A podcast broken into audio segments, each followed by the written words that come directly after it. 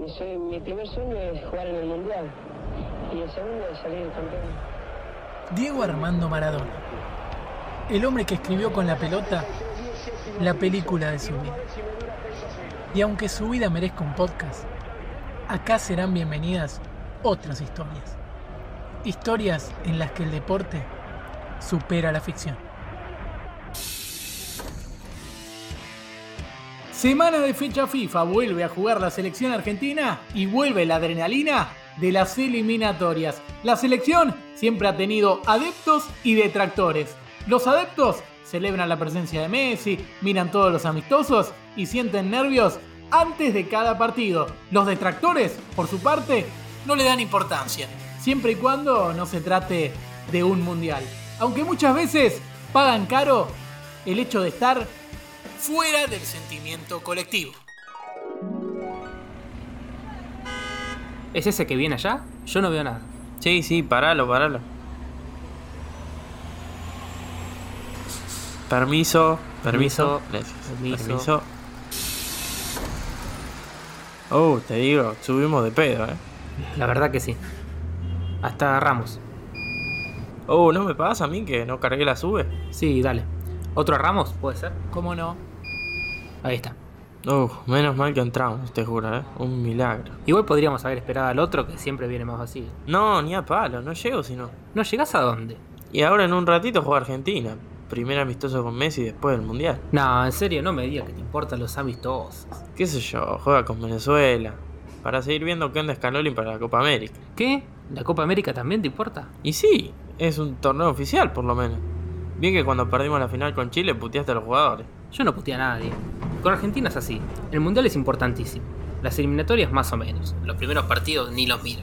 La Copa América menos importante todavía. Y los amistosos no sirven para nada. Eso sí que no los veo ni loco. Bueno, qué sé yo, a mí me importa. Sí, de este colectivo a vos solo te importa. Bueno, tampoco creo que sea el único que le importe. Y mira, preguntale al colectivero si le importa.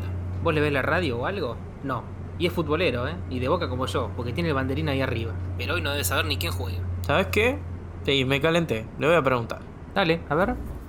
Disculpame, ¿te puedo hacer una pregunta? Sí, decime, decime. ¿Sabes contra quién juega Argentina hoy? Sí, contra Venezuela. ¿Ves? Sí, ¿qué digo? Pero preguntale si le importa. Y perdón, una cosa más. ¿Te importa el partido? Sí, cómo no. Vuelve Messi. Me quiero matar porque se me rompió la radio, no lo voy a poder escuchar. Si no me tenés con la radio al palo, olvidate. ¿En serio te importa este amistoso? Sí, no te voy a decir que es el mundial, pero me importa. Todos los partidos me importan, ¿eh? Más fanático de la selección que yo, no creo que haya. Mirá, menos mal que entramos al colectivo con lo justo. Te digo que nos perdíamos de conocer a un enfermo de la selección como yo. Y él se quería tomar el otro porque venía más vacío. Y viste cómo es.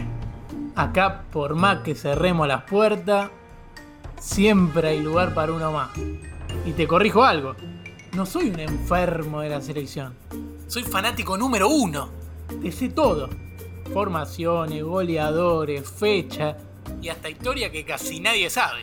A ver, contate una de esas que casi nadie sabe. Bueno, no sé si sabían que perdimos una semifinal con Brasil por un córner. ¿Qué pasó? Nos descuidamos en la marca y nos ganaron de cabeza sobre el final, ¿no? No, no es como vos te imaginás. Vamos por parte. Fue en 1973, en un torneo juvenil sub-18. Uh, encima mira los juveniles, no lo puedo creer. Cuya, torneo junior en Cannes. Cuatro países. Argentina, Brasil, Francia y Holanda. Y también cuatro clubes europeos.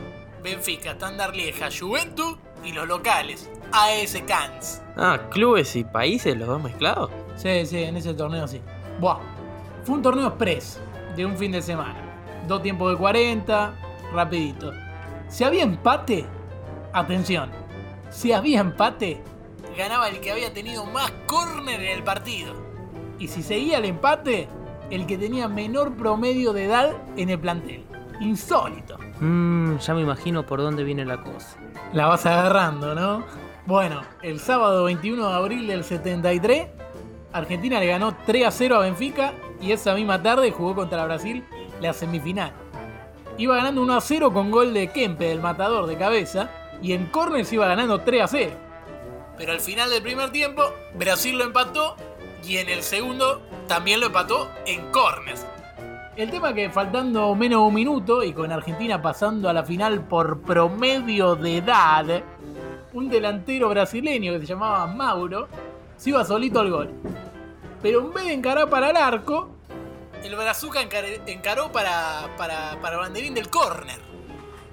Pastor Barreiro, defensor de Newell en ese momento, se tiró a barrerlo. Y el brasileño, ya en la esquina, muy inteligente, se la hizo rebotar y se fue al córner.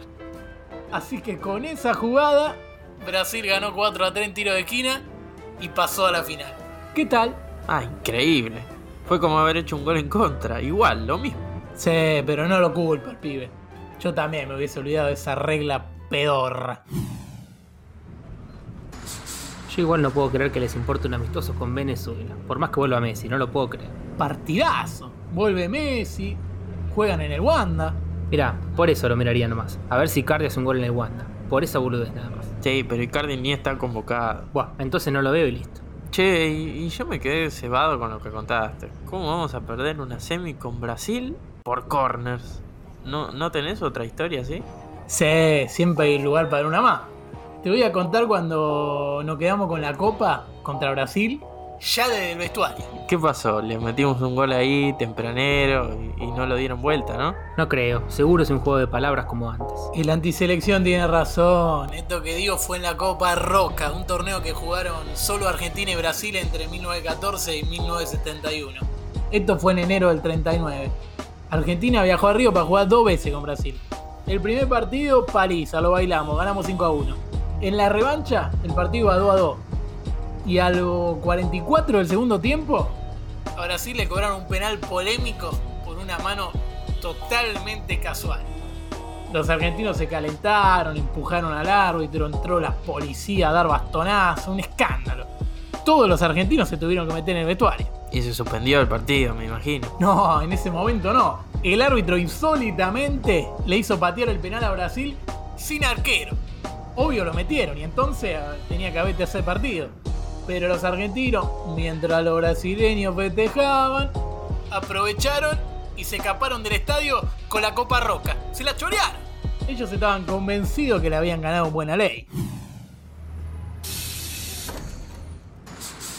Buen día, hasta Aedo voy, ¿puede ser? Bueno, solo porque tenés esa camiseta, ¿eh?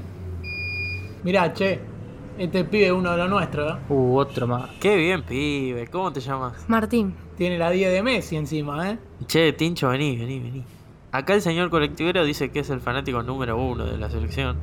Y se sabe todo. Vos pedile una historia que no se sepa mucho. Y él te la dice.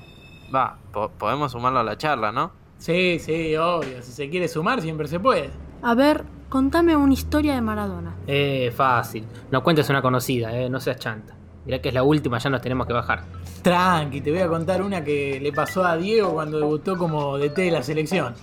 Primero, no sé si saben que algunas agencias de apuestas británicas le habían devuelto la plata a los que habían apostado empate en la Argentina e del 86 porque consideraban que la mano de Dios había sido ilegal. Sí, eso alguna vez lo escuché. Bueno, el 19 de noviembre de 2008, el día que Maradona justamente debutó como DT de Argentina en un amistoso contra Escocia, apareció un apostador inglés, resentido desde aquella época, que quiso meterse al estadio con un machete para golpear a Diego. Se llamaba Gian Wellworth. Y según él, había apostado mucha guita a que Inglaterra dejaba fuera a Argentina en el 86. Y según él, por culpa de Maradona, se endeudó y su mujer lo abandonó. Terrible, no lo sabía eso. Yo tampoco, pero bueno. Nosotros nos bajamos en esta. Nos estaremos viendo, crack. Terribles las historias. Chao, che. Y vamos a Argentina ahora, ¿eh? Eso. Chao, Tincho. Chao. Bueno, a ver, prende la tele. Ahí va, ahí va.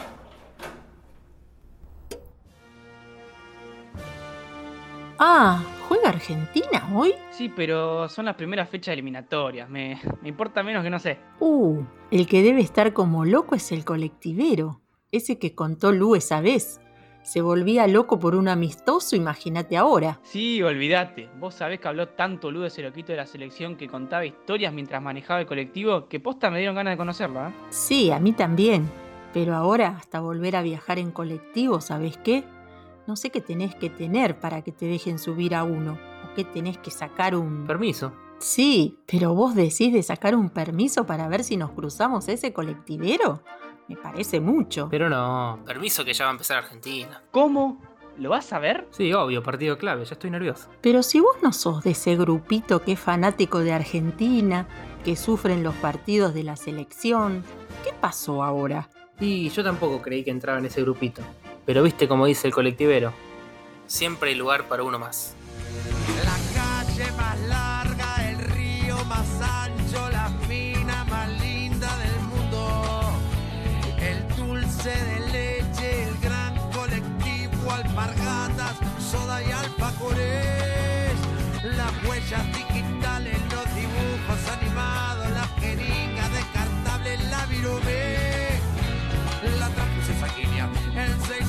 Perú y muchas otras cosas